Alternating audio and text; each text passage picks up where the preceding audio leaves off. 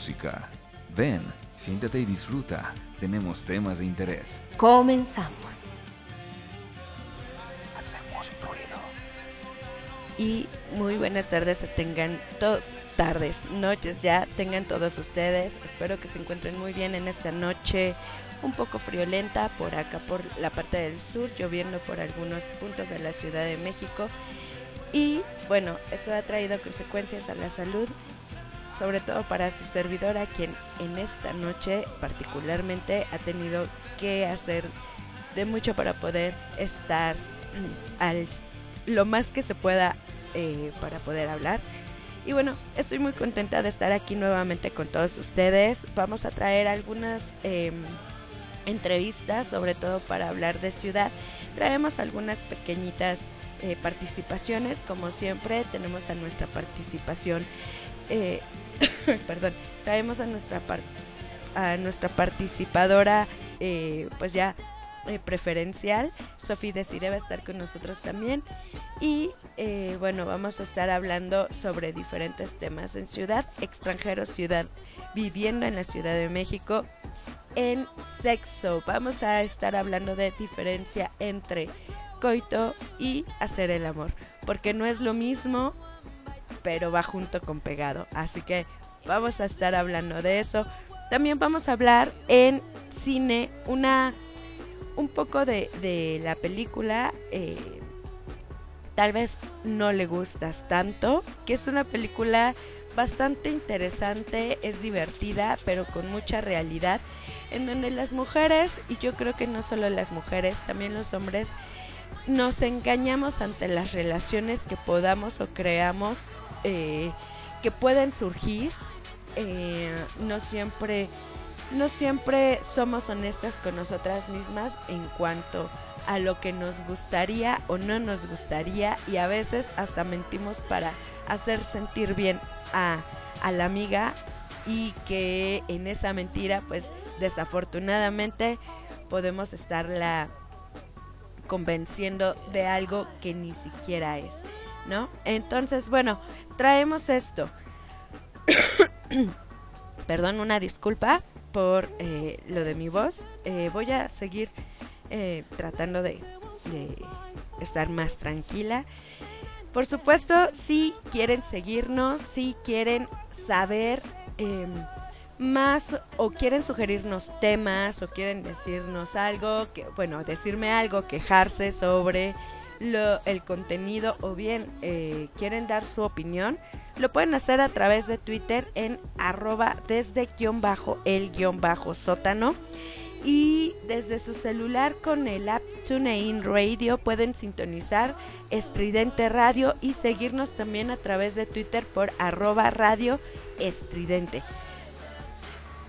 No se olviden de darle like a la página de Facebook eh, de Estridente Radio y eh, donde también podrán ver el contenido de la familia y de la, de la radio, por supuesto.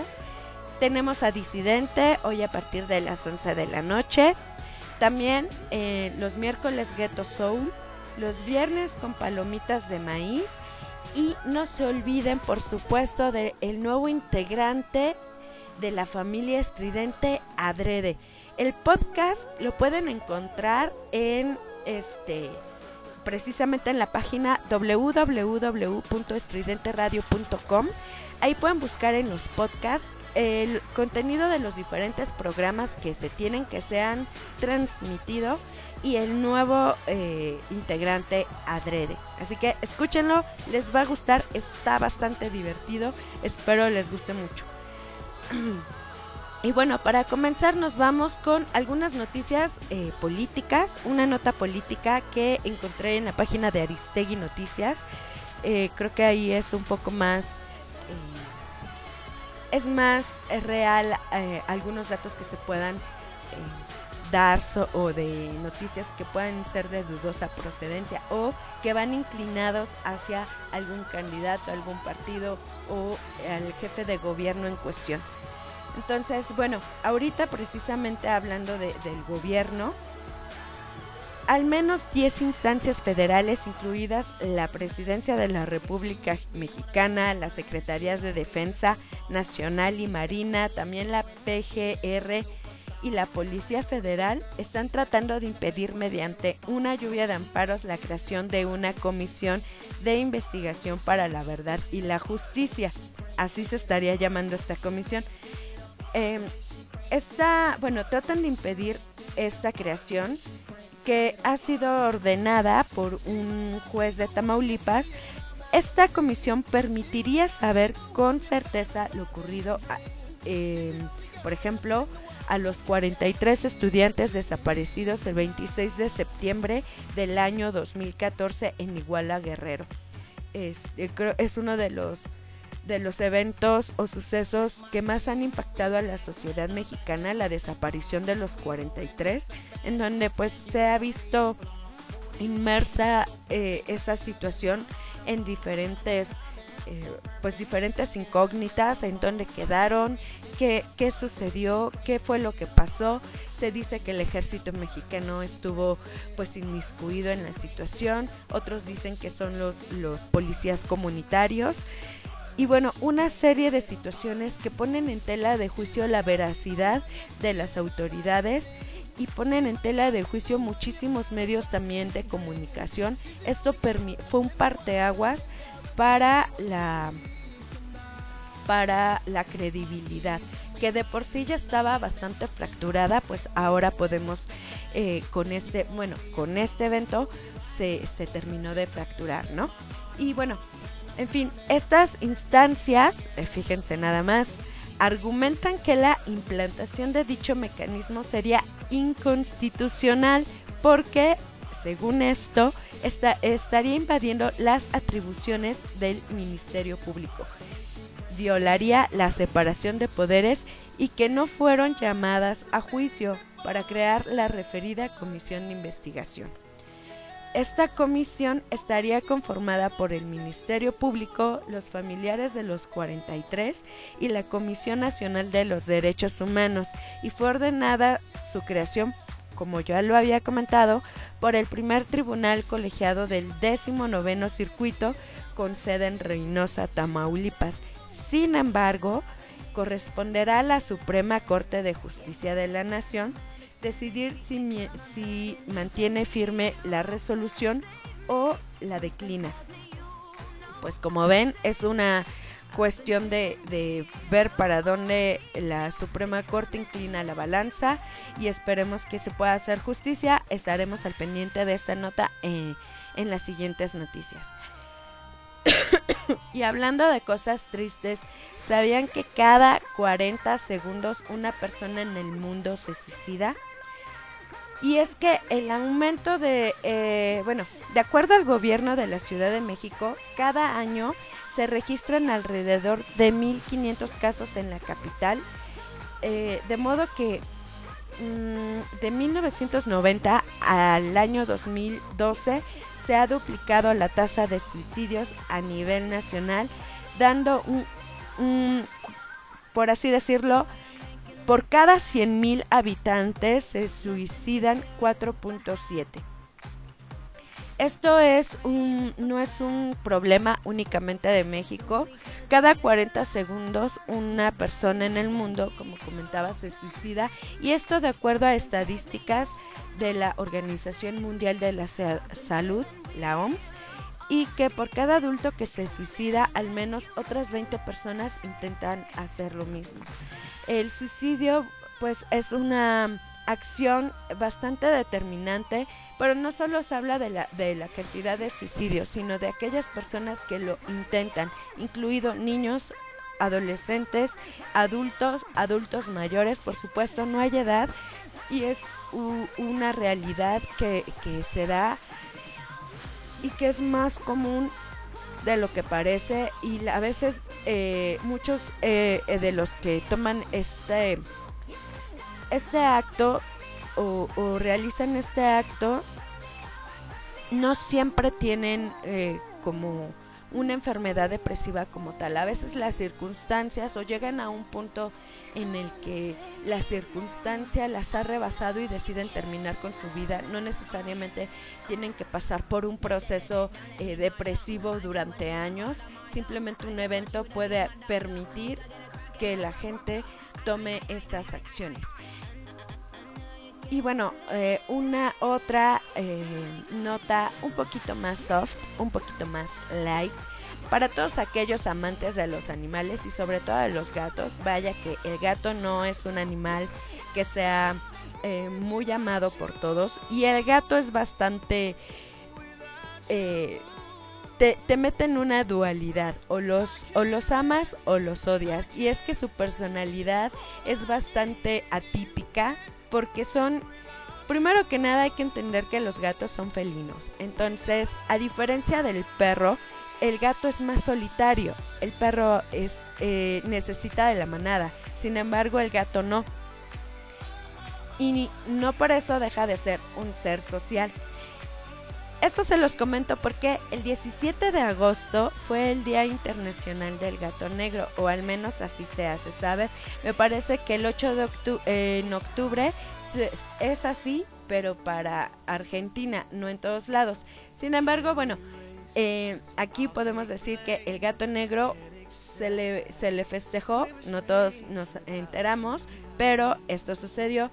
Y bueno, aquí les van algunas curiosidades del el gato.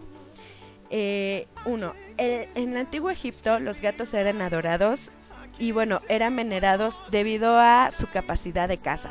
Han de saber que el gato es un excelente cazador y por ende eh, en Egipto se les veneraba bastante porque ellos ayudaban a eh, mediar la población de las ratas. Y este pequeño roedor pues em, se podía terminar con los cultivos también eh, cuando un gato moría dentro de la familia, se cejaba, se cejaban, se cortaban, se depilaban la ceja, se quitaban la ceja en señal de duelo y respeto. Eh, generalmente las gatas, las gatas eh, hembras, son diestras y los machos son zurdos. Las fosas nasales de un gato tiene 19 millones de terminaciones nerviosas y el hombre solo tiene 5 millones. Como ven, pues un poquito, mucho más.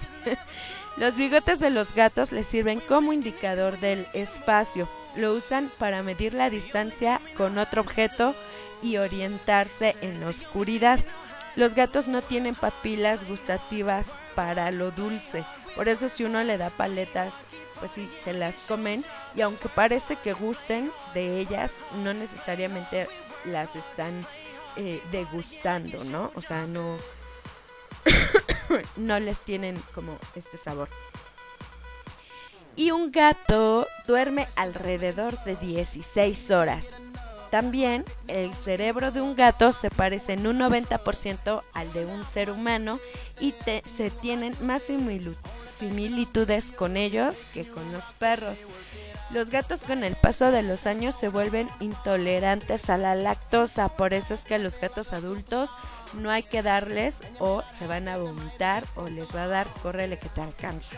Así que evítense la pena y si son pequeñitos, compren leche especial a los gatos porque han de saber que su alimentación debe de contener taurina, uno de los elementos primordiales para que su vista, sus huesos y todas las capacidades que se caracterizan en el gato como saltos, como la visión, como la sensibilidad, están relacionadas con la taurina.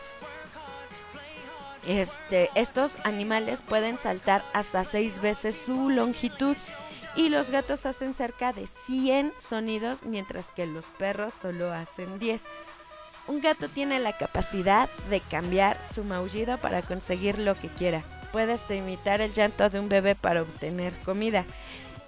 También tienen 36 músculos en cada oreja y funcionan como antenas parabólicas dirigiéndolos, dirigiéndolas perdón, hacia la fuente del sonido pueden girarla 180 grados, es decir, mucho, mucho, mucho, bastante. También las pueden mover por separado y cuando un gato, por ejemplo, frota su cuerpo o su cabeza con alguien o algo, lo está marcando eh, como su territorio. Así que sí, los gatos son territoriales y también de alguna manera pueden hacerte saber que les perteneces.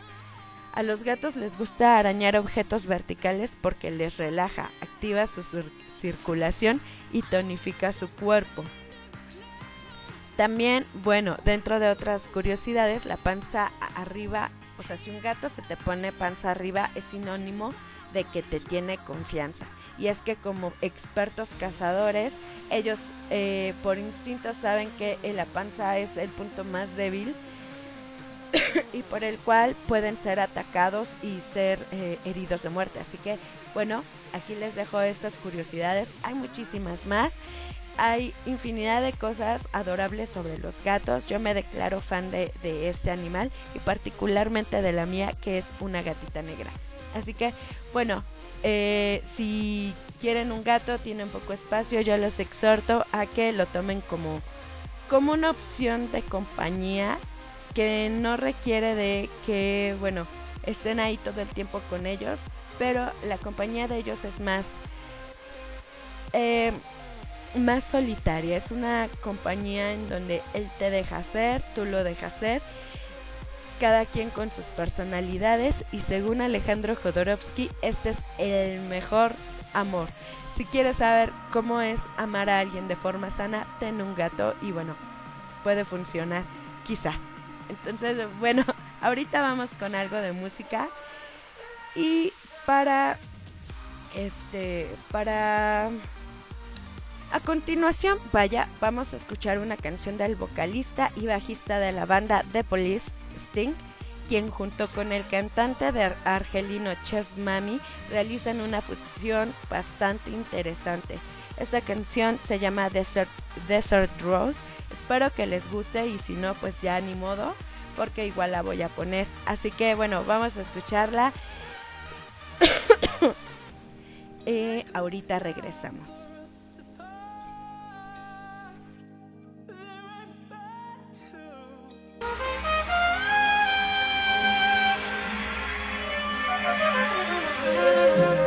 Ladies and gentlemen, one of the greatest singers in the world, Mr. Mammy.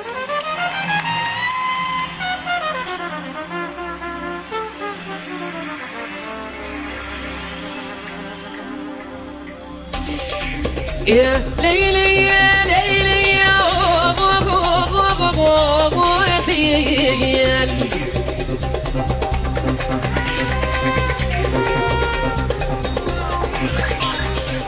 هذه ودي يا طويلة وين نحوس أنا وحدي حلوية بزوينتي وين نحوس أنا وحدي حلوية بزوينتي وين نحوس أنا يا بزوينتي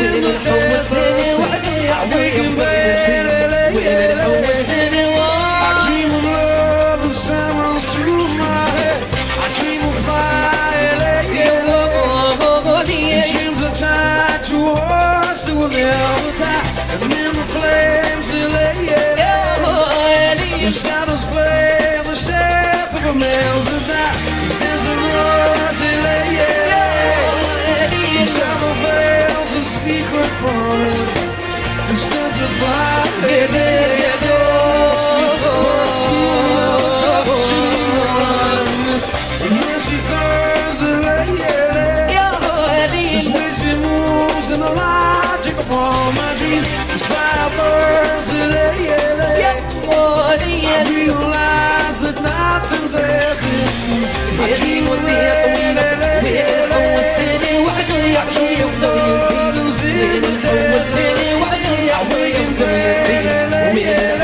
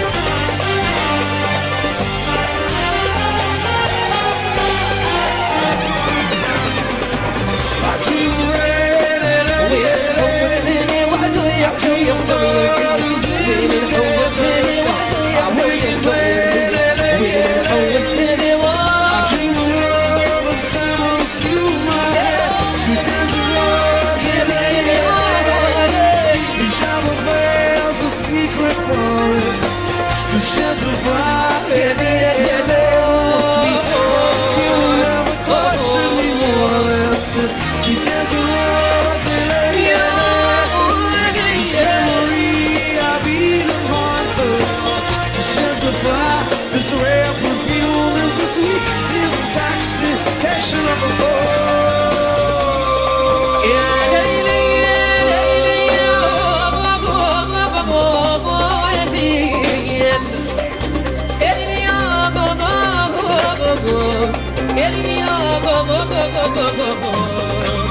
Ya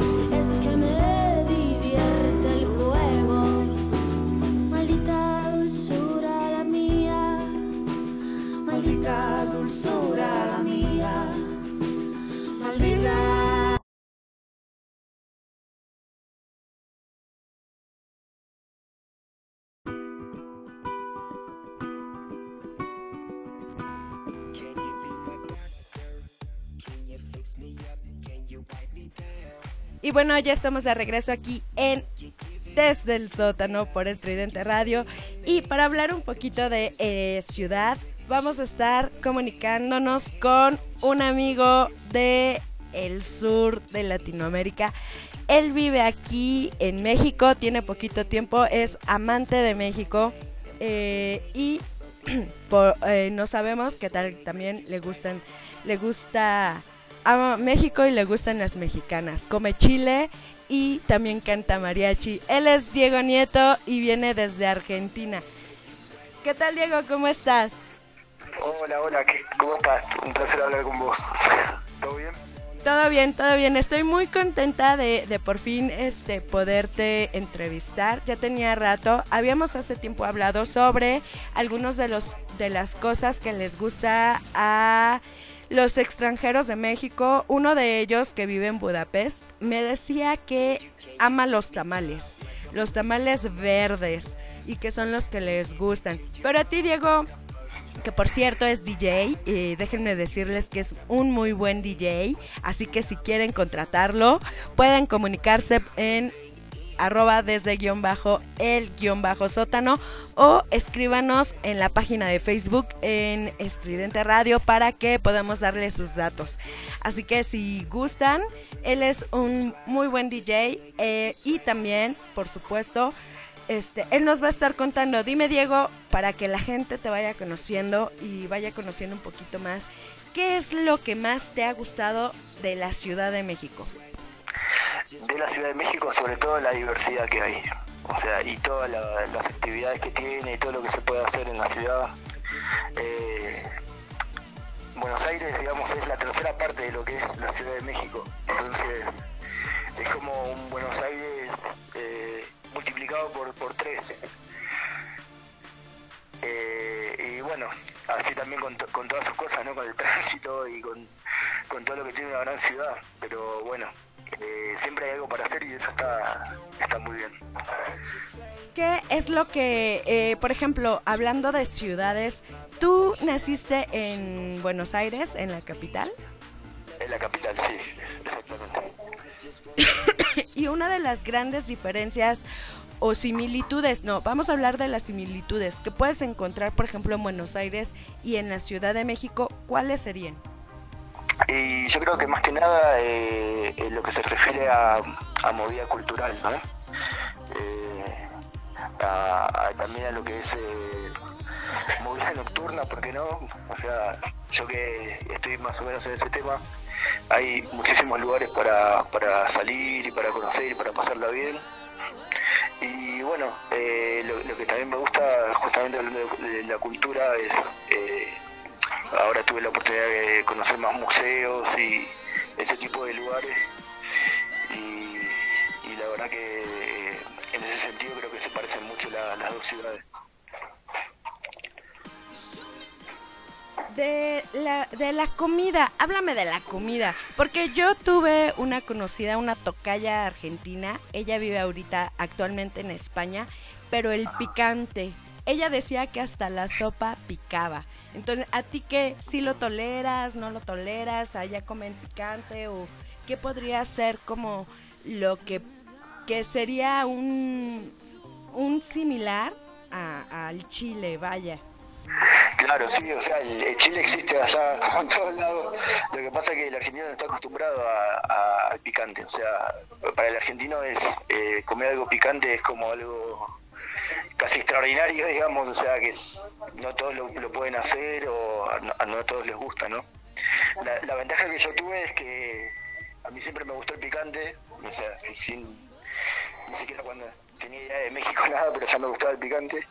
Eh, cuando vine acá a México, bueno, descubrí otro nivel de picante, ¿no? Es como que eh, lo que allá se, llama picante, acá es lo que pica poquito. o sea, lo- los niveles son muy diferentes, ¿no? Pero bueno, es cuestión de acostumbrarse como todo, supongo. O sea que tú sí le entras al chile. Sí, sí, sí, sí.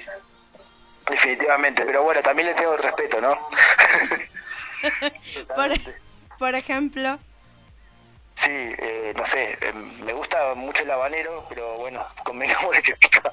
sí, dicen que es el chile campana. Exacto. Y para aquel que no entienda, búsquelo en YouTube. Pero Otra- bueno, eh, Por ejemplo, el, el metro de la ciudad. Perdón, sí, Bueno, terminemos con los chiles. sí. ¿Qué, es- qué estabas diciendo? No, no, digo que he lagrimeado mucho probando chiles, pero bueno, valió la pena. ¿Y ¿Cuál es el chile que más te ha gustado? Mm, bueno, creo que varios, ¿no? Pero hay uno, hay uno que es eh, exclusivo del norte, de, la- de Sonora y eso. Bueno, sabes que el, el norte de México me tira mucho también porque conocí mucha, mucha, mucha gente de allá y tengo muchos amigos allá. El, el chiltepín, se llama chiltepín. Sí, es un chile pequeñito que parece Pequeñito, que... bolita, Ajá. roja, ¿no? Que se tritura y se pone mucho en los calos y Sí, de hecho es un tipo de chile que se da en el sureste, sureste más o menos eh, de México y es un, en Puebla particularmente y Veracruz. Es un chile, eh, y Oaxaca cabe mencionar, es un chile chiquitito, chiquitito que parece que no hace nada, pero uno es suficiente para que te arda el alma. ya lo aprendí, sí. Bueno, qué mala suerte que lo tuviste que aprender a la mala, pero seguro la entrada la disfrutaste mucho. Absolutamente, sí, ahora lo disfruto mucho, sí. Todo, Y- todo en su medida, ¿no? en su justa medida. Y en la Ciudad de México, por ejemplo, el metro. Eh, decíamos que el metro de la Ciudad de México es uno de los transportes más baratos, uno de los transportes públicos más baratos del mundo, particular en Me- particularmente en México. Es muy barato, cruza distancias sí. y te evita muchas situaciones de tráfico, pero también puedes encontrar albercas, puedes encontrar sauna y puedes obtener eh, una cuestión de masajes por una módica cantidad de 5 pesos. También, por supuesto, puedes ver algunas, eh, si no películas, algunos cuadros de acción bastante interesantes, sobre todo en el vagón de las mujeres. Y es que las mujeres para pelear en la línea rosa en la hora pico, híjole, bueno, entre taconazo, desgreñón y demás, ¿te ha tocado ver esas situaciones? Sí, bueno, eh, estando acá en la ciudad uno aprende a tratar de evitar la hora pico, ¿no? Eh, me tocó así ver mares y mares de gente que te arrastran, vaya uno a saber dónde. y, claro, claro. Y bueno, volver a, a encauzarte es como un poco difícil, ¿no? Pero eh, me gusta el metro que sí, prácticamente se puede llegar a cualquier lado de la ciudad, ¿no? Y en un tiempo, digamos, eh, razonable eh, uno viviendo acá es como que se va acostumbrando a eso y se va amoldando ¿no? a, qué hora se puede viajar mejor, ¿no? en qué línea, cu- cuáles son las mejores combinaciones y todo eso. Es- también tiene su, su parte divertida, ¿no? Aprender todo eso. Y por ejemplo, en relación a Argentina y México, eh, digo, yo peco de ignorancia, no sé, ¿en Argentina tienen metro? Sí, eh, se llama subte. Por En el subte. Subterráneo, claro. El subterráneo. El subte, sí. Y allá también venden cosas como aquí. Sí, sí, no, no es tan variado como acá, pero sí, hay vendedores ambulantes, hay, hay músicos también. Eh, y bueno, obviamente al ser una ciudad más chica hay menos líneas, ¿no? No, son tantas líneas ni tampoco son tan de recorrido tan largo. Pero sí, sí, eh, digamos que básicamente son casi lo mismo, sí. Y por ejemplo, si tú pudieras hacer como una comparación o más bien, a- tomemos lo bueno de cada ciudad, ¿qué implementarías de eh, la ciudad de Buenos Aires en México y de México en la ciudad de Buenos Aires, por ejemplo? Mm, eh, hablando de transporte, creo que lo que tiene que mejorar, eh, lo que podría mejorar México es el transporte de los camiones, ¿no? Que allá se llaman los colectivos. Que creo que allá están un poco mejor organizados, ¿no? Las líneas, los recorridos, el importe de, de cada boleto, ¿no? De cada ticket de viaje. Acá es como un caos, ¿no? La cantidad de camiones que hay de distintos tamaños, nunca se sabe para dónde van, si te llevan o no te llevan, eh, cuánto hay que pagar, no sé. Eh, eso sí me cuesta mucho. Sí, porque hay unos que en el Estado de México te cobran hasta 10, 15 pesos, pero en la ciudad están hasta en 4 pesos y todavía existen hasta los de 2 pesos. Exacto, me tocó de, de subir a uno de dos pesos y decir, ¿de verdad dos pesos? Sí, dos pesos. O sea, era muy poco, ¿no? No, no lo podía creer, pero aparte porque era un viaje más o menos largo, ¿no? Sí, el famoso no no RTP. relación con eso. Cabe mencionar que todavía ese transporte llegó a ser gratis. Ujú. aquí en la ciudad. Y por ejemplo, de aquí, ¿qué llevarías a Buenos Aires? Mm, a Buenos Aires, a ver. Y yo creo que la comida, la variedad de comida, ¿no? Sí, totalmente. ¿Te gusta la comida mexicana? La variedad de cosas que hay para elegir para comer, claro. Yo Y barato. Nos, fal- nos falta un poco de variedad. Y sobre todo lo barato, sí. Sí. Exactamente. Eh, en, fíjate que la semana pasada fue una semana final de quincena, fue una semana de quincena y es que los últimos días de la quincena los godines la sufrimos muchísimo porque te quedan, tienes que estirar 50 pesos para una semana. Ya sabes, ¿no? Bien organizados. Entonces tenemos que organizar lo que no organizamos en 15 días, lo tenemos que organizar en 3, 4 días. Y no solo eso, o sea, te puedes dar cuenta de que si no llevas comida ya te fregaste, pero por la módica cantidad desde 13 pesos hasta 20 pesos que te puede costar una buena guajolota y que te puede dar la cantidad calórica necesaria para rendir todo el día. Entonces, es, es bastante eh, accesible, muy rica, pero pues ya comer, desayunarse eso toda la semana puede traer consecuencias a la salud bastante importantes. Sí, sí, sí, lo sé, lo sé porque lo viví también.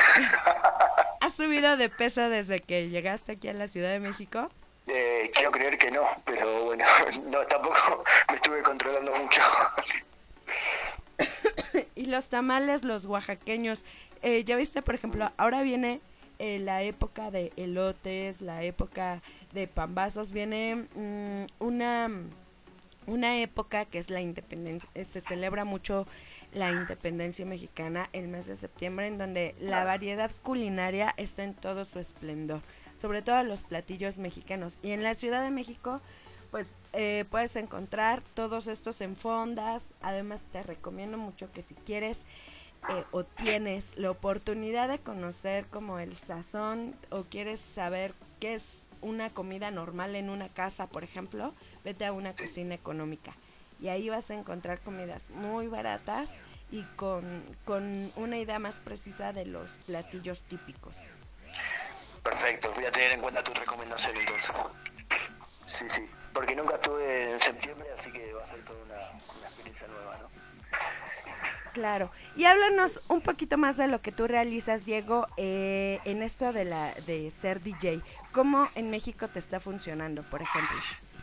Sí, bueno, eh, está difícil, ¿no? Porque también acá en la Ciudad de México, al ser una ciudad tan grande y, y como dije, está llena de propuestas, ¿no? Pero también, eh, así también hay como muchos artistas así ávidos de, de mostrar lo que hacen y bueno, es como está difícil encontrar un, un lugarcito entre todo eso. Pero bueno, más o menos ahí me estuve acomodando como, pude y como puedo, ¿no? Eh, qué bueno que ahora que, que, me, que me estás haciendo publicidad. Bueno, esto tendrá un costo a futuro.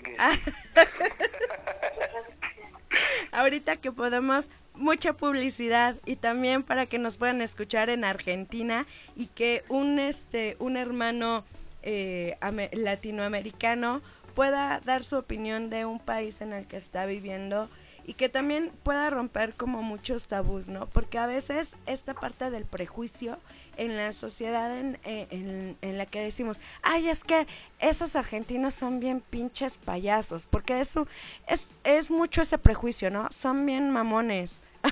Sí, sí, sí, hay mucho, mucho, muchísimo prejuicio, pero de los dos lados, ¿no? Sí, exacto. Sí, sí, es tremendo. Pero está bueno también eh, romper con esos prejuicios, ¿no? Eh, como demostrar otras cosas que y que tenemos más cosas en común de las que parecen. Claro, pese a los acentos que unos hablan más cantaditos que otros, también los acentos cambian entre los mismos países aunque se parezcan. Sí, sí, incluso eh, dentro de los mismos países, las diferentes regiones, aquí en México también me pasó, ¿no? De ir del, del sur, del centro, al norte y que se hable muy diferente, ¿no? La forma de hablar varía mucho. ¿Cuál es la palabra, el modismo que más te gusta a ti, ya sea porque suena más bonito o porque se puede combinar de muchas maneras? Ay, que se puede combinar de muchas maneras. Eh, no sé, hay, hay muchos. eh, y estando acá es como que se te van pegando, ¿no? Pero bueno, sí, no sé, no sé.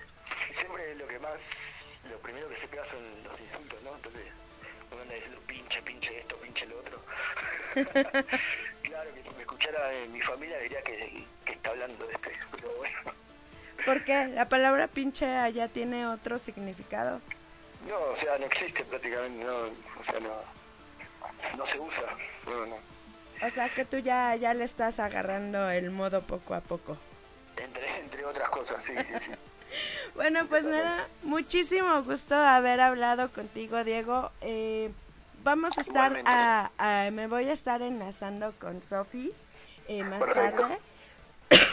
Pero yo te agradezco que hayas compartido con nosotros pues tu experiencia de lo que es estar en la Ciudad de México, de lo que es vivir en México y que estas dos culturas que pues aunque de pronto el prejuicio existe, aunque de pronto pues es, se da más por la ignorancia, por el no saber qué es lo que sucede de ese lado y qué es lo que sucede de este lado, pero a final de cuentas pues corre sangre por todos, así que no hagan este prejuicios chicos, mejor eh, o chicas o señores o, o señoras o niños o niñas o lo, las personas que nos estén escuchando, no hagan eh, eso, o sea, corre sangre por todos, todos pensamos, tenemos un cerebro, quiero pensar yo, entonces lo ideal sería primero conocer a una persona y después con base en ello, juzga tú, ah, eh, bajo tu experiencia, no creas en lo que los otros dicen y mejor conoce antes de,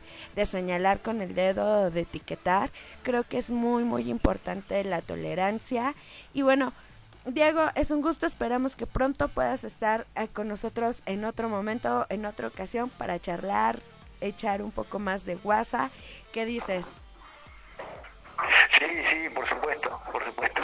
Sí, Bueno. un. Es un placer, Diego, y que tengas una excelente noche. Ahorita vamos a ir con un poquito de música y vamos a meter, bueno, lo que escuchamos en la última rola fue eh, Maldita Dulzura de Vetusta Morla con Carla Morrison y ahorita me voy a ir con algo más, un poquito más deprimente, es Bebe con cocaína. ¿Cómo decir que me parte en mil la esquinita de mi hueso? Que han caído los esquemas de mi vida, ahora que todo era perfecto. Y algo más que eso, me sorbiste el seso y me desciende el peso de este cuerpecito mío que se ha convertido en río, de este cuerpecito mío que se ha convertido en río. Me cuesta abrir los ojos y lo hago poco a poco, no sea que aún te encuentres cerca. Me guardo tu recuerdo como el mejor secreto, qué dulce fue tenerte dentro.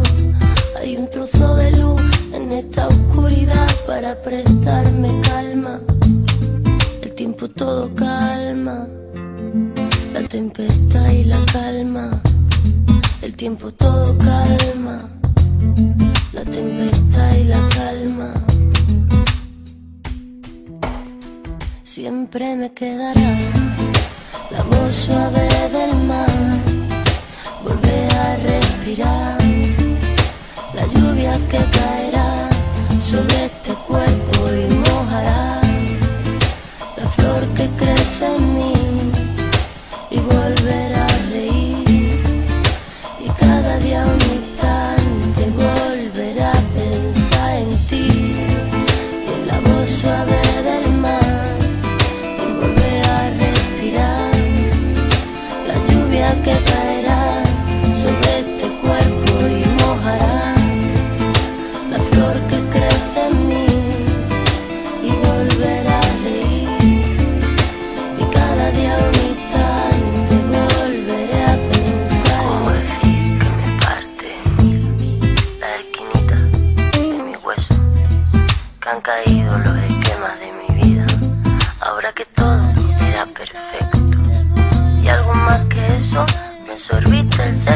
me defiende el peso de este cuerpecito mío que se ha convertido en río.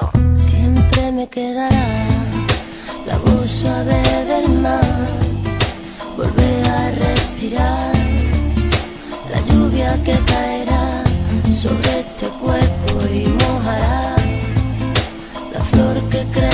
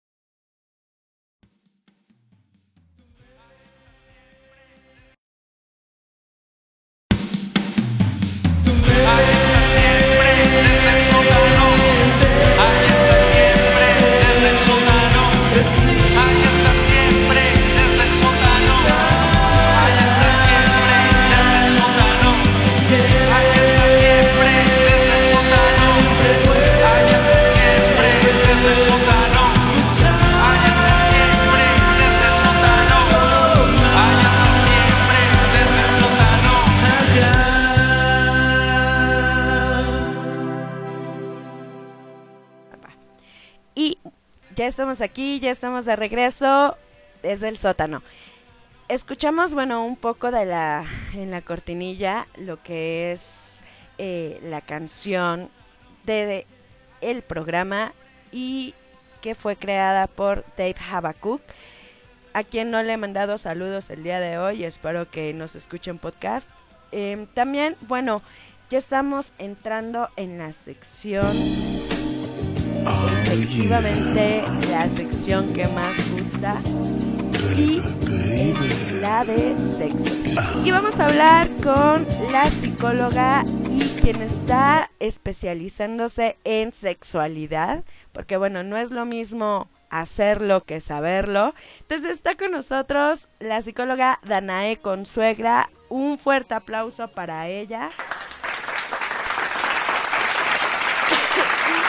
Cuéntanos, Dana, ¿cómo te encuentras el día de hoy? Hola Lore, ¿cómo están todos? Un saludo para las personas que están escuchando o que van a escuchar en un futuro. Esta noche me encuentro bien, con un poquito de frío, pero todo muy bien. Y bueno, el día de hoy, fíjate que hemos hablado aquí de diferentes temas. Digo, la idea es que podamos informar de forma divertida.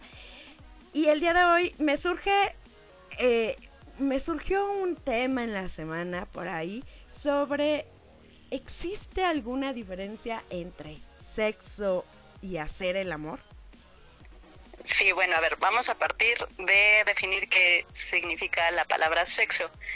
Eh, coloquialmente se utiliza para determinar las relaciones sexuales, pero eh, lo ideal es que se pueda definir como los aspectos biológicos que se heredan genéticamente para colocar a los seres humanos o a los individuos en un punto continuo de, de extremos, ya sean eh, los órganos sexuales pélvicos femeninos o los órganos sexuales pélvicos masculinos. O sea, pene, vagina.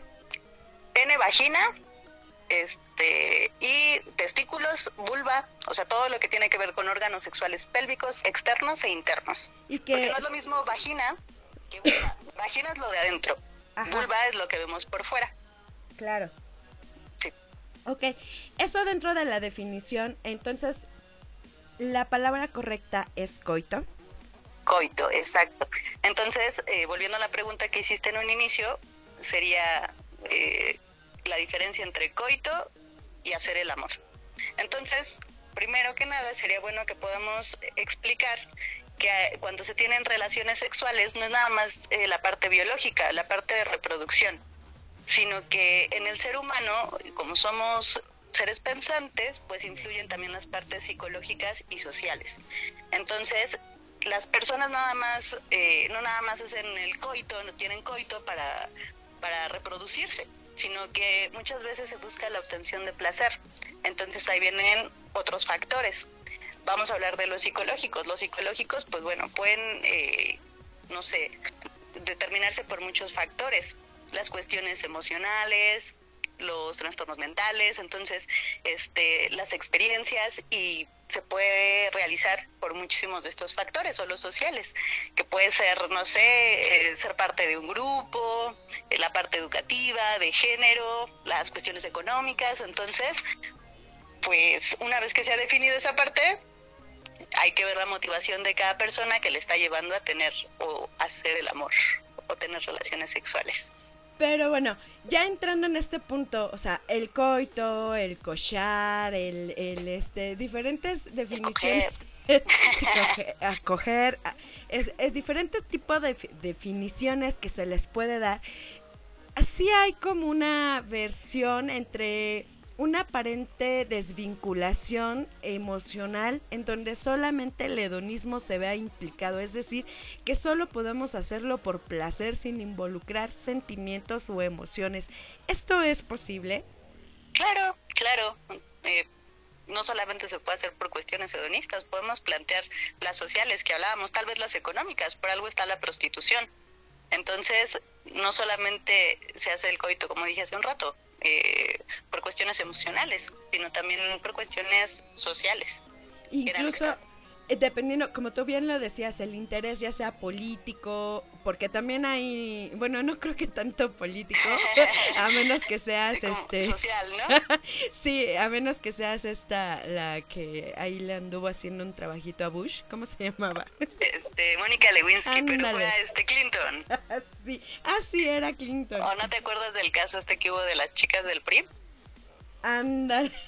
Eh, también puede tener fines políticos. Sí, las motivaciones que te lleven a realizar ese asunto tienen que ver ya sea con cuestiones económicas, las sociales, factores sociales como este tipo, eh, entran también estas políticas, entran estas eh, cuestiones de prostitución. Em, finalmente, la parte de, de donde quizá la manipulación pueda ser un factor importante, ¿no?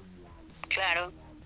Y, y bueno, hablando de esto, ¿qué, ¿quiénes o se consideran que son o suelen involucrar más los, los sentimientos o las emociones al tener el coito? ¿Los hombres o las mujeres? Porque por ahí dicen que, que somos las mujeres quienes tendemos a... A tener este... a, a este involucrarnos más emocional emocionalmente. en las relaciones sexuales. Ajá. Bueno, yo creo que, que eso fue hace muchos años, o sea, cuando se cuando estaba como muy marcado lo femenino y lo masculino y se daban estas características nada más al- a la parte de las mujeres. Pero yo creo que hoy en día, con todos los cambios que se han vivido en la sociedad, eh, ya no es exclusivo de, de hombres o mujeres, o homosexuales o heterosexuales, inter- intersexuales, lesbianas, gays. O sea, creo que va mucho, mucho, más allá de eso. Tiene que ver con la subjetividad de cada persona y no tiene que ver con, con ser hombre o mujer. O- ok, entonces eh, sería preguntar, negociar con la persona con la que queremos eh, tener un coito, eh, lo que queremos o estamos buscando, haciendo la separación, porque también es válido que eh, culturalmente las mujeres, el que puedan pedir este tipo de favores, mm, puede ser muy eh, mal visto, ¿sabes? Eh, me ha tocado ver situaciones en donde nosotras mismas, como género, podemos tachar por o quienes instigan más o son más prejuiciosas. Eh, en ese sentido, somos nosotras mismas con, con, pues, con nuestro propio sexo, ¿no? Mira, eh, yo creo que, que no es sano generalizar. A lo mejor hace un décadas se daba mucho esto, pero como te decía hace rato, yo creo que la sociedad por fortuna ha estado cambiando y ha estado cambiando a favor de, de que las mujeres y los hombres puedan expresarse. Entonces, eh, como, como decías en un inicio, es importante negociar, comunicar cuáles son las necesidades. A lo mejor antes era súper mal visto que una mujer dijera, oye, sí, este, sabes que yo nada más quiero tener relaciones sexuales contigo. Pero como decía, por fortuna las cosas han cambiado y entonces estamos mirando un cambio en el que las, las mujeres pueden expresar y decidir lo que, lo que desean abiertamente. Pero, como dije, no es bueno generalizar. O sea, que algunas mujeres lo estén logrando no implica que la mayoría lo estén haciendo. Entonces, si hay una educación sexual eh, hacia, hacia los adolescentes, hacia los niños, hacia los adultos y adultos mayores, pues poder explicar que, que están en esta posibilidad de decidir y de expresar, yo quiero esto y a lo mejor nada más quiero tener relaciones sexuales contigo o nada más estoy en búsqueda de placer, no quiero una relación afectiva o lo que sea que están buscando y que lo puedan expresar sin temor. La asertividad en la sexualidad. Así es. Y, bueno, para aquellos que puedan confundirse con la asertividad, es la forma en cómo poder decir no sin eh, poder eh, eh, agredir a los demás o, si, o permitir también, ¿no? Permitir que las cosas pasen y no imponer una decisión, o sea, eh, no poder decir que realmente no quieres. También parte de una forma de comunicación no asertiva. Entonces, eh, precisamente la asertividad va en función de lo que dices, haciéndote mm, eh, respetar tu punto de vista, pero sin agredir tampoco al otro. Claro. Claro, la asertividad es la posibilidad que tenemos las personas de comunicar nuestras necesidades, nuestros deseos, primero que nada siendo respetuosos con nosotros mismos. ¿Cómo somos respetuosos con nosotros mismos? Escuchándonos.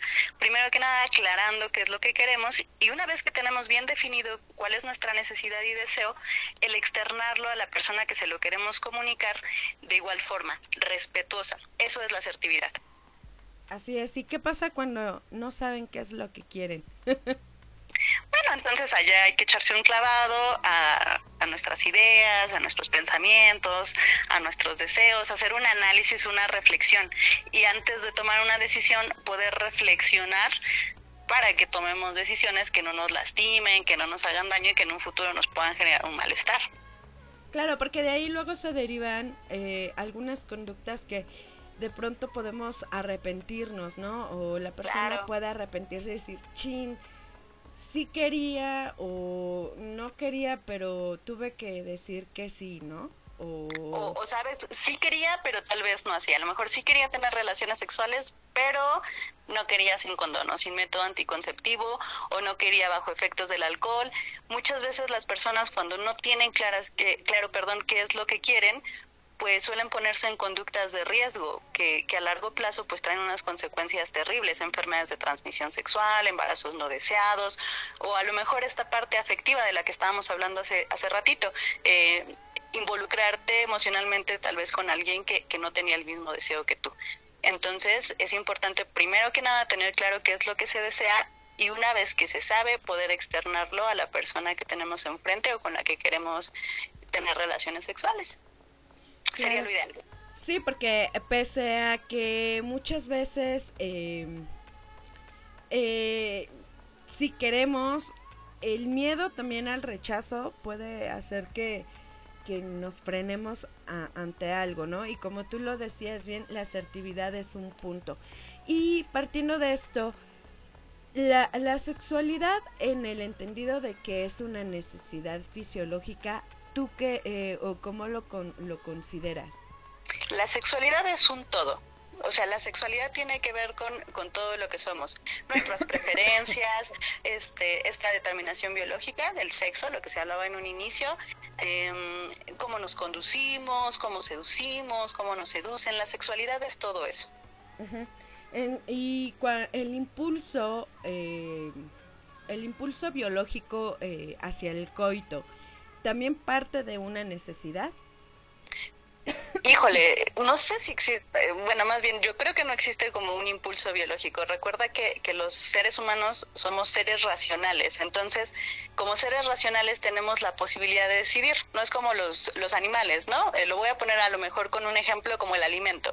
El animal dice, tengo hambre y mato a otro animal para comérmelo, pero los seres humanos no. Los seres humanos tenemos la posibilidad de pensar qué es lo que queremos. Ok, tengo hambre, pero me puedo comer unos taquitos, me puedo comer una hamburguesa, me puedo comer un sopecito.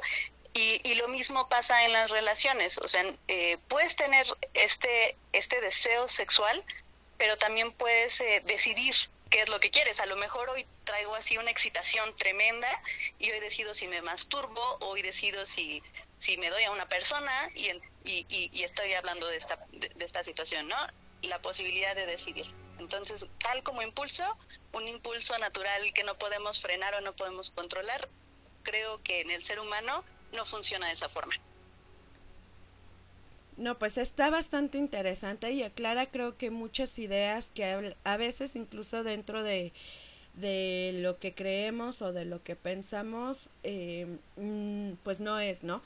A lo que me refiero, traemos ideas eh, en relación a los mitos y tabús de eh, el sexo y con sexo nos referimos a todo lo que implica o donde están implicadas las cuestiones femeninas, pero eh, femeninas y masculinas, todo lo que son las gónadas, por así decirlo, pero entonces estaríamos hablando de sexualidad. Y en temas de sexualidad viene todo todo este tipo de cosas y conjuntos que son más complejos y que como tú bien lo decías eh, interfieren muchos factores desde los sociales, culturales, eh, personales, emocionales y no solamente físicos. Perdón. Te Sí, toca no. hablar. Tienes ya la, la, la garganta súper seca. Es- Le hace falta una, una lubricada. Sí, es que el agua ya no es suficiente. Sí, Voy a tener que tomar un poco de té. sí, y- pero, pero ¿cuál era la pregunta, Lore?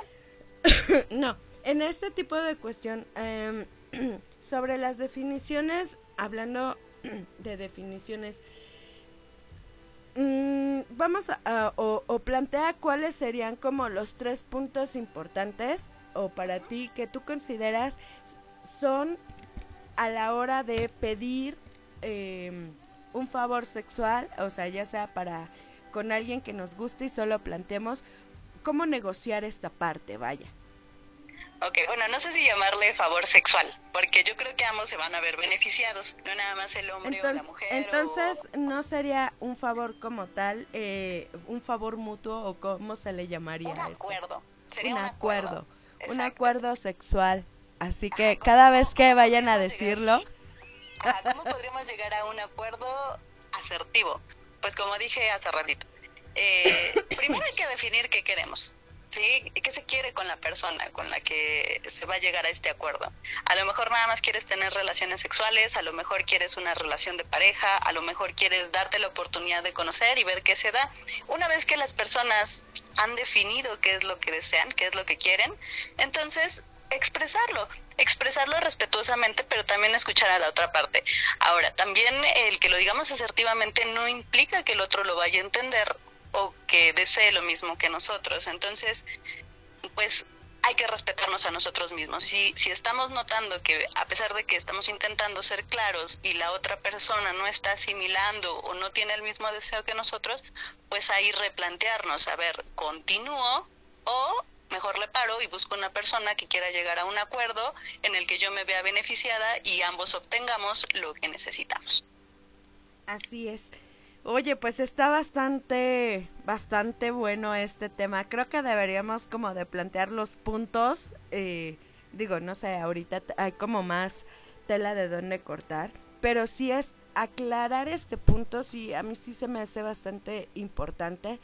Porque a veces el que se le diga a alguien, oye, me interesas, me pareces atractivo eh, o atractiva y considero que podríamos tener un, o, u obtener satisfac- satisfacción sexual mutua, pero pues sin, sin la parte emocional, o sea, en este momento no quiero un compromiso.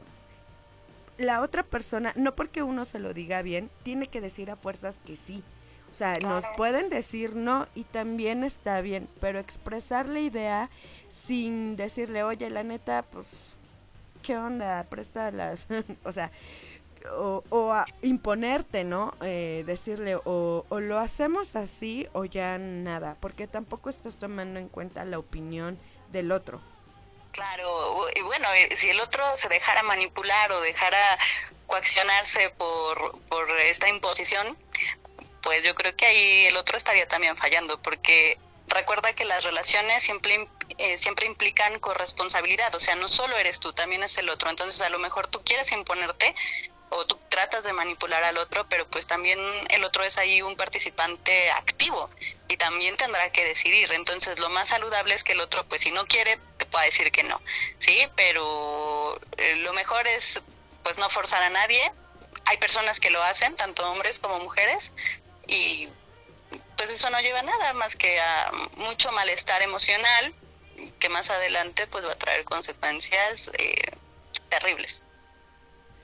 Pues sí, muchas gracias. Esto es súper importante y la verdad es que yo en lo personal considero que me considero ignorante en muchos aspectos eh, y creo que para eso vamos a tenerte mm, como invitada frecuente en, en estas secciones que son tan interesantes y que muchas veces eh, entendemos mal o no sabemos o simplemente tenemos una idea eh, errónea de, de lo que está sucediendo en relación a, a la sexualidad, ¿no?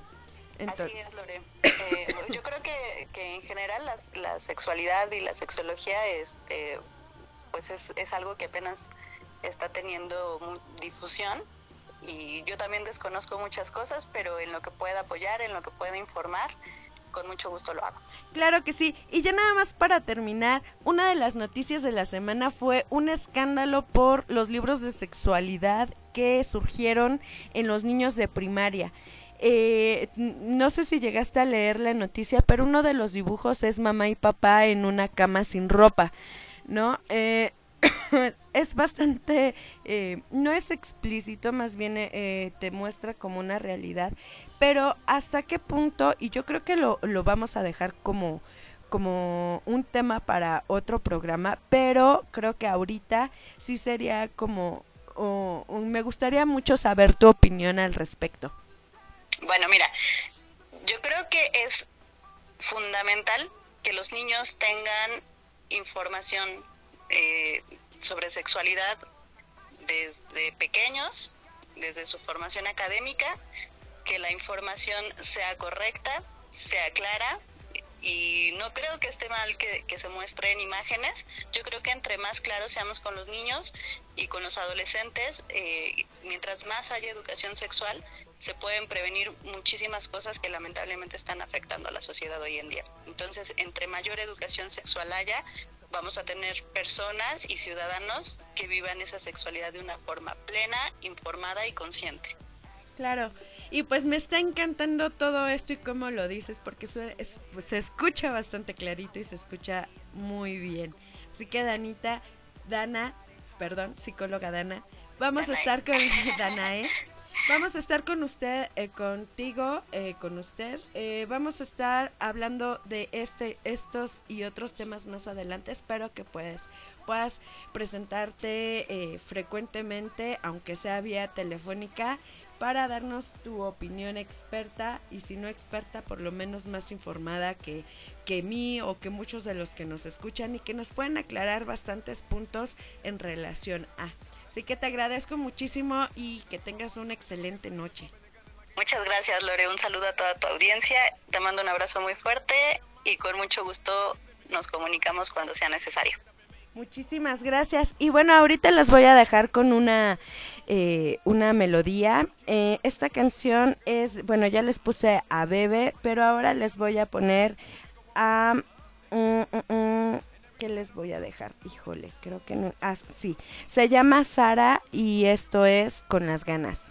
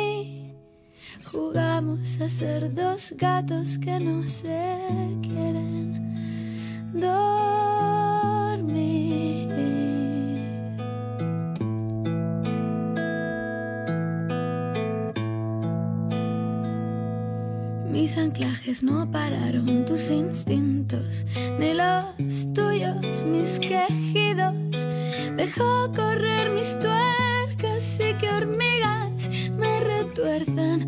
Quiero que no dejes de estrujarme sin que yo te diga nada y que tus yemas sean legañas enganchadas a mis vértices.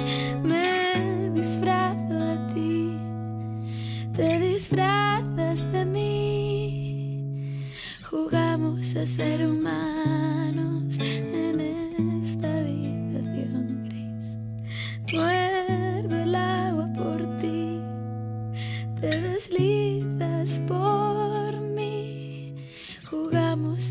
dos gatos que no se quieren dormir.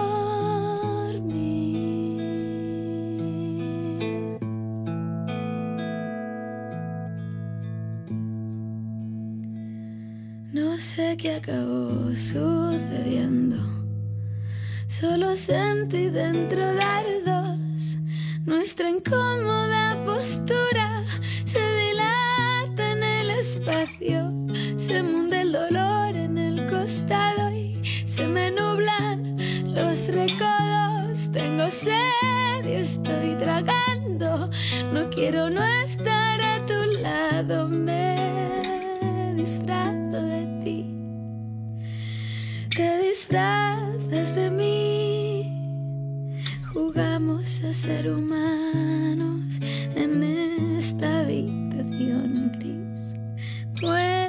El agua por ti. Te deslizas por mí. Jugamos a ser dos gatos que no se quieren dormir.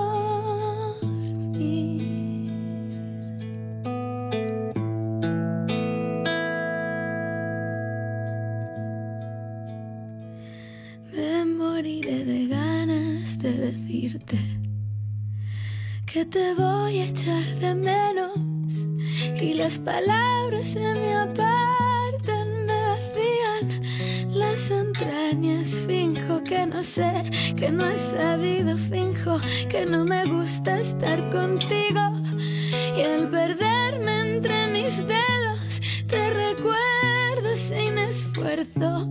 Me moriré de ganas de decirte te voy a echar de menos.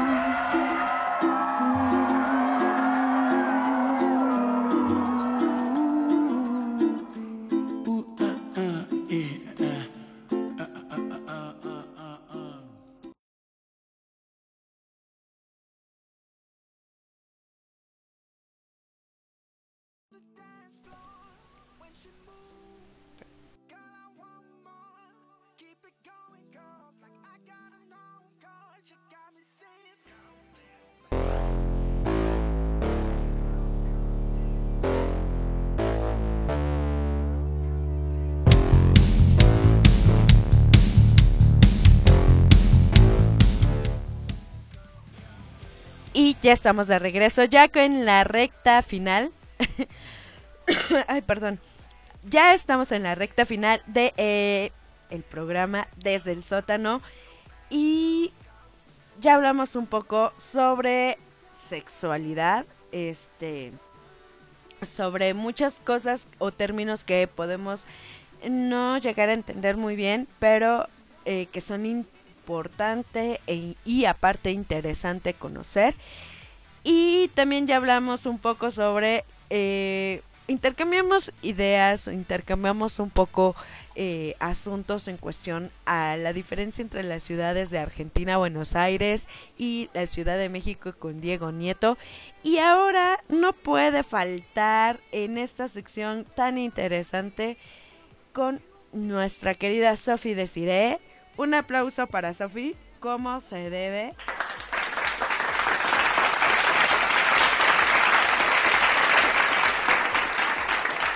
Y adivinen, vamos a estar hablando con Sofi sobre un tema, más bien sobre una película que deja de lado bastantes incógnitas y se llama Quizá a él no le gustas tanto. Y este es el tema en español y eh, en inglés es He's just not that, into you. que, y perdón si lo pronuncié mal, es que ando muy mal con el inglés y todavía peor con la garganta en esta noche. Eh, en esta película eh, aparece Ben Affleck como Neil. Eh, aparece Jennifer Aniston como Beth, que han sido pareja por más de siete años, mientras que Ben, que es Bradley Cooper, está casado con Janine, quien es Jennifer Connelly. Anna Scarlett Johansson es una sexy soltera que aún le sigue dando alas a su ex, eh, a su ex que se llama Connor y es Kevin Connolly, Gigi, eh, quien es Je- Jennifer Goodwin y es la amiga de Beth y Janine. Bueno, esta eh, Gigi está buscando eh, el amor por todos lados hasta que un día se topa con un aparente experto en relaciones. Y Mary, que es Drew Barry- Barrymore, nos enseña lo complicado y al mismo tiempo lo fácil que pueden resultar las relaciones humanas si se dijera lo que realmente se, se, se está pensando y sintiendo y no lo que creemos que el otro piensa y siente. Y uno de este tipo de, eh, bueno, de pensamientos y comunicaciones como bien lo decíamos en la sección anterior, es la comunicación asertiva, la forma de, eh, adecuada de decir aquellas cosas que queremos dar a conocer en el otro, pero sobre todo es muy importante saber qué es lo que yo quiero. Para dar a conocer algo a alguien, una idea, una opinión, hacer valer tu, tu opinión, tus, tus emociones, tus sentimientos, lo que estás pensando, es importante saber qué está pasando en este momento por tu cabeza. ¿Qué es, qué estoy pensando, qué estoy sintiendo y cómo lo puedo expresar sin agreder el otro? Entonces, esta, la, eh, la comunicación de la asertividad es súper importante y a veces en este tipo de relaciones humanas las dejamos de lado. Entonces, esta película es bastante buena por ese asunto en, en el sector de cine se ha vuelto un- una película de culto, o al menos así parece ser. Para ello vamos a hablar con Sofi Desiree. Sofi, ¿cómo te encuentras el día de hoy? Hola Lore, me encuentro bien. Noche tranquilita y todo. Buenas noches a todos. Y, y cuéntanos, ¿tú ya viste esta película? Sí, sí, ya la vi varias veces, de hecho. Ca- cada, con cada vez que ves esta película aprendes muchísimas cosas, ¿no? Porque hablamos de, de la cuestión subjetiva en donde las mujeres no digo que todas, eh, o sea, como bien decíamos o bien nos decía nuestra psicóloga este Danae, eh, a- no es bueno generalizar, ¿no? No porque todos sean así significa que, o no porque la mayoría de las mujeres eh, haga- hagamos o digamos significa que todas, ¿no? Entonces generalizar no es bueno, pero sí hay una cuestión cultural en donde por no querer eh, hacer sentir mal el otro podemos de- darle indicios erróneos de lo que está sucediendo. Sí, de hecho, bueno, la película aborda diferentes situaciones, tanto de una persona soltera o de dos personas solteras y de dos personas que tienen que tienen una pareja, ¿no? Y, la otra chica en este caso que es la, la amante, que es esta Scarlett Johansson, con, con este Brad- Bradley Cooper, que es Ben eh, esta situación, ¿no? Que también se presenta, pues, tal vez eh, la monotonía del matrimonio, eh, que se casaron muy jóvenes, que realmente querían experimentar otras cosas y él no se atrevía a decirle a su esposa, ¿no? Eh, porque ella también era como muy controladora. Eh, yo creo que eh, la película pues aborda diferentes ángulos de cómo en ocasiones eh, percibimos eh, al amor, ¿no? Percibimos el asunto de las relaciones, de las relaciones amorosas. Por ejemplo, eh, Gigi, pues ella es como, como pues soñadora, está esperando conocer a alguien para realmente eh, tener una relación seria y pues se va topando con puro patanazo, ¿no? Y más cuando el amigo, en este caso, le empieza a hablar de, de cómo él a lo mejor se comporta con las mujeres, ¿no? Entonces, eh, obviamente, eh, ah, yo me identifico mucho con, con ella y con el de el de Drew Barrymore que hace Mary Harris porque um, ella ah, bueno la temática de ella es que conoce a muchas personas por medio de, de, de la tecnología no o sea ella está dentro de este rubro, rubro de la tecnología y empieza a conocer como a varias personas y bueno al final termina con, con el chico este que es el publicista, ¿no? El vendedor de casas, no me acuerdo bien qué, qué es lo que hace. Claro, que ya conocía y que no conoció por medio de las redes redes de citas, ¿no? El famoso Tinder o Grinder para la, la comunidad gay. Este, hay muchísimas eh, formas de interactuar con otras personas que están buscando encontrar una pareja para, para satisfacción, para diversión o pa- e incluso para una relación seria. Claro. Sí, por ejemplo, en el caso de Gigi, pues por ejemplo, con ella es el, la situación de, de en verdad querer conocer a alguien, ¿no? No como nada más jugar con esa persona o, o tener un affair, sino empieza, ella quiere involucrarse seriamente con, con otra persona. Y justo es como a lo mejor lo que le pasa a, a muchas mujeres, o que nos llega a pasar a muchas mujeres, que justamente no sabes si las señales que te envían son las adecuadas o estás tú alucinando, ¿no? Sí, pueden ser de pronto muy confusas, ¿no? Y, y es precisamente, eh, es la parte, pues la parte cómica del asunto, porque incluso muchas y muchos eh, podemos identificarnos con ciertas situaciones, como tú lo dices, y en esta parte que es muy importante sobre relaciones humanas, eh, eh, en la interacción al punto de encontrar pareja o no, encontrarla, ¿no? O no quererla también, o decir que esa pareja no es la adecuada.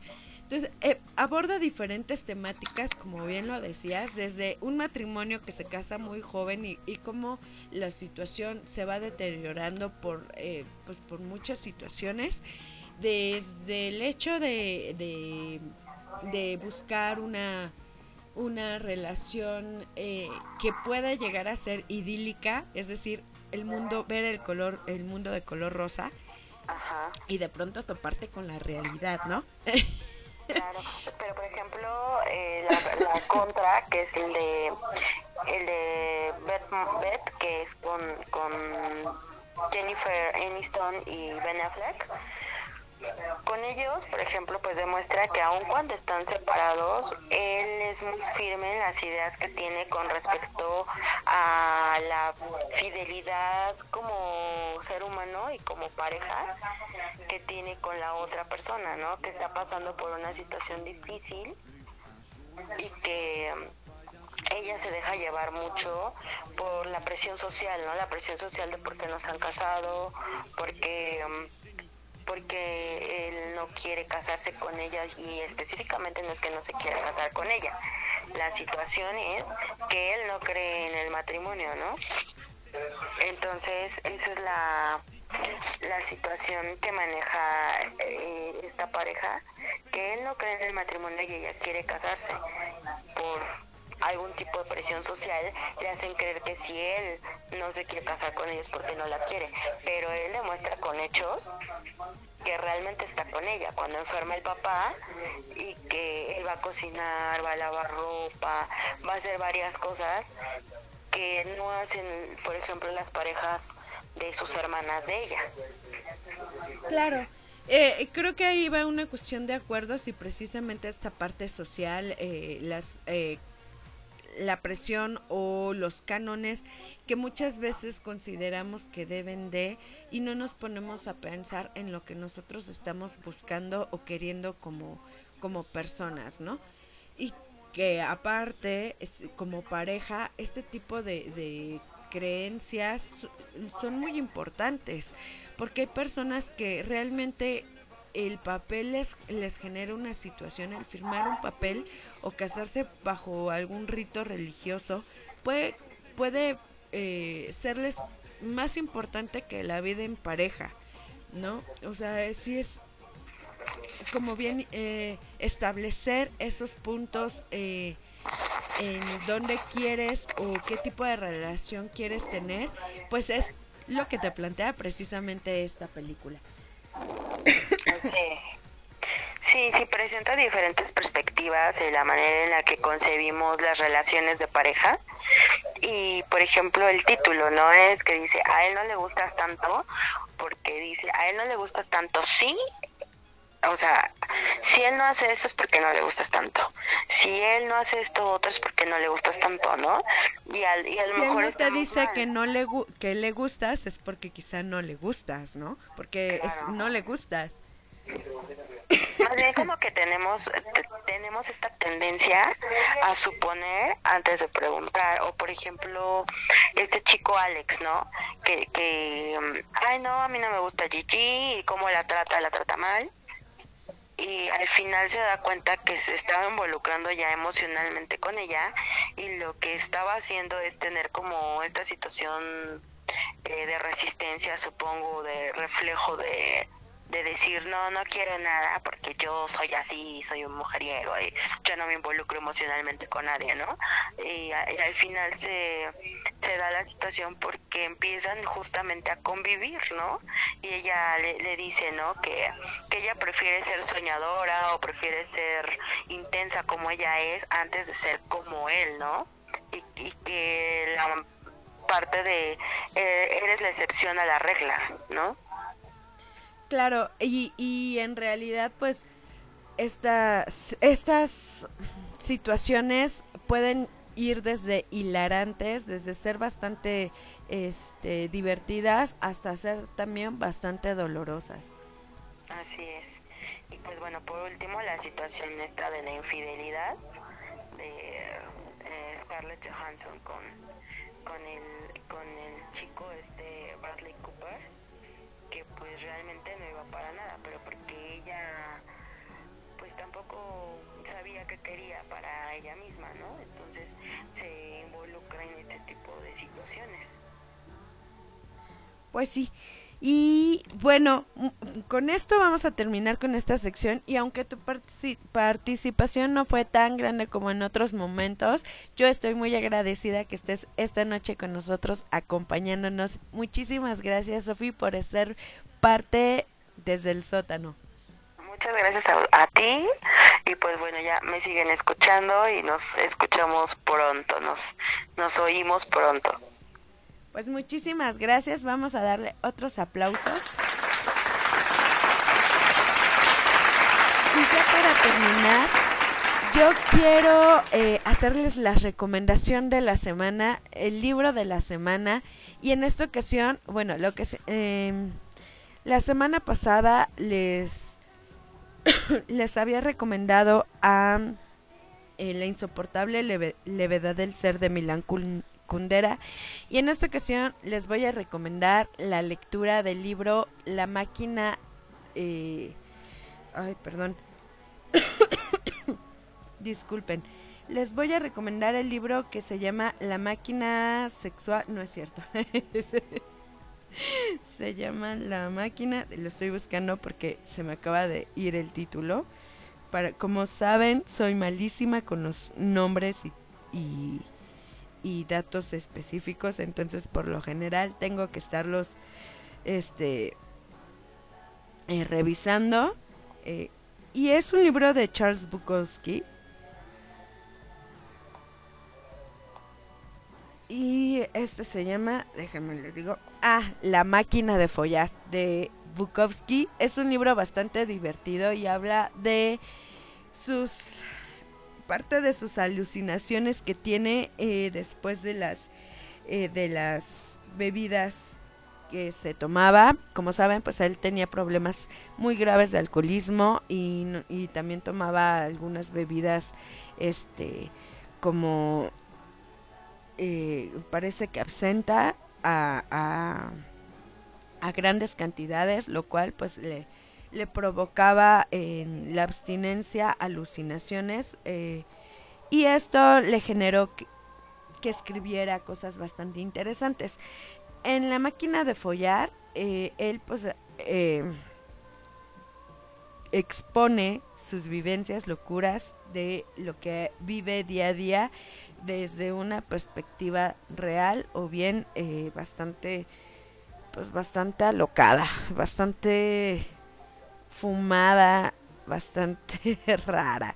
Entonces, yo se las recomiendo y ya para despedirnos, este les dejo con el la rola desde el, del programa Desde el sótano y por supuesto la recomendación de no perderse más adelante el programa de Disidente con nuestro amigo Mao. Mao de la familia de Estridente. El siguiente programa en punto de las 11, por favor no se lo vayan a perder. Y yo me despido, así que seguimos con, e- con desde el sótano, pero ya en, la en el siguiente domingo. Vamos a traer te- más temas, vamos a traer más cosas interesantes para todos ustedes, música más diversa y ya saben que si quieren hacerme una propuesta sobre las cuestiones musicales, temas, cosas que quieran escuchar, aquí su servidora, pues lo, pueden hacer a través de eh, la cuenta de Twitter, arroba desde guion bajo el guion bajo sótano, o también pueden darle like a la página de Facebook de Estridente Radio, así, así nos pueden encontrar, pueden mandar sus sugerencias y a su servidora la pueden encontrar en arroba loregsq. Por el momento yo me despido, los dejo y que tengan una excelente noche. Está siempre desde el sótano.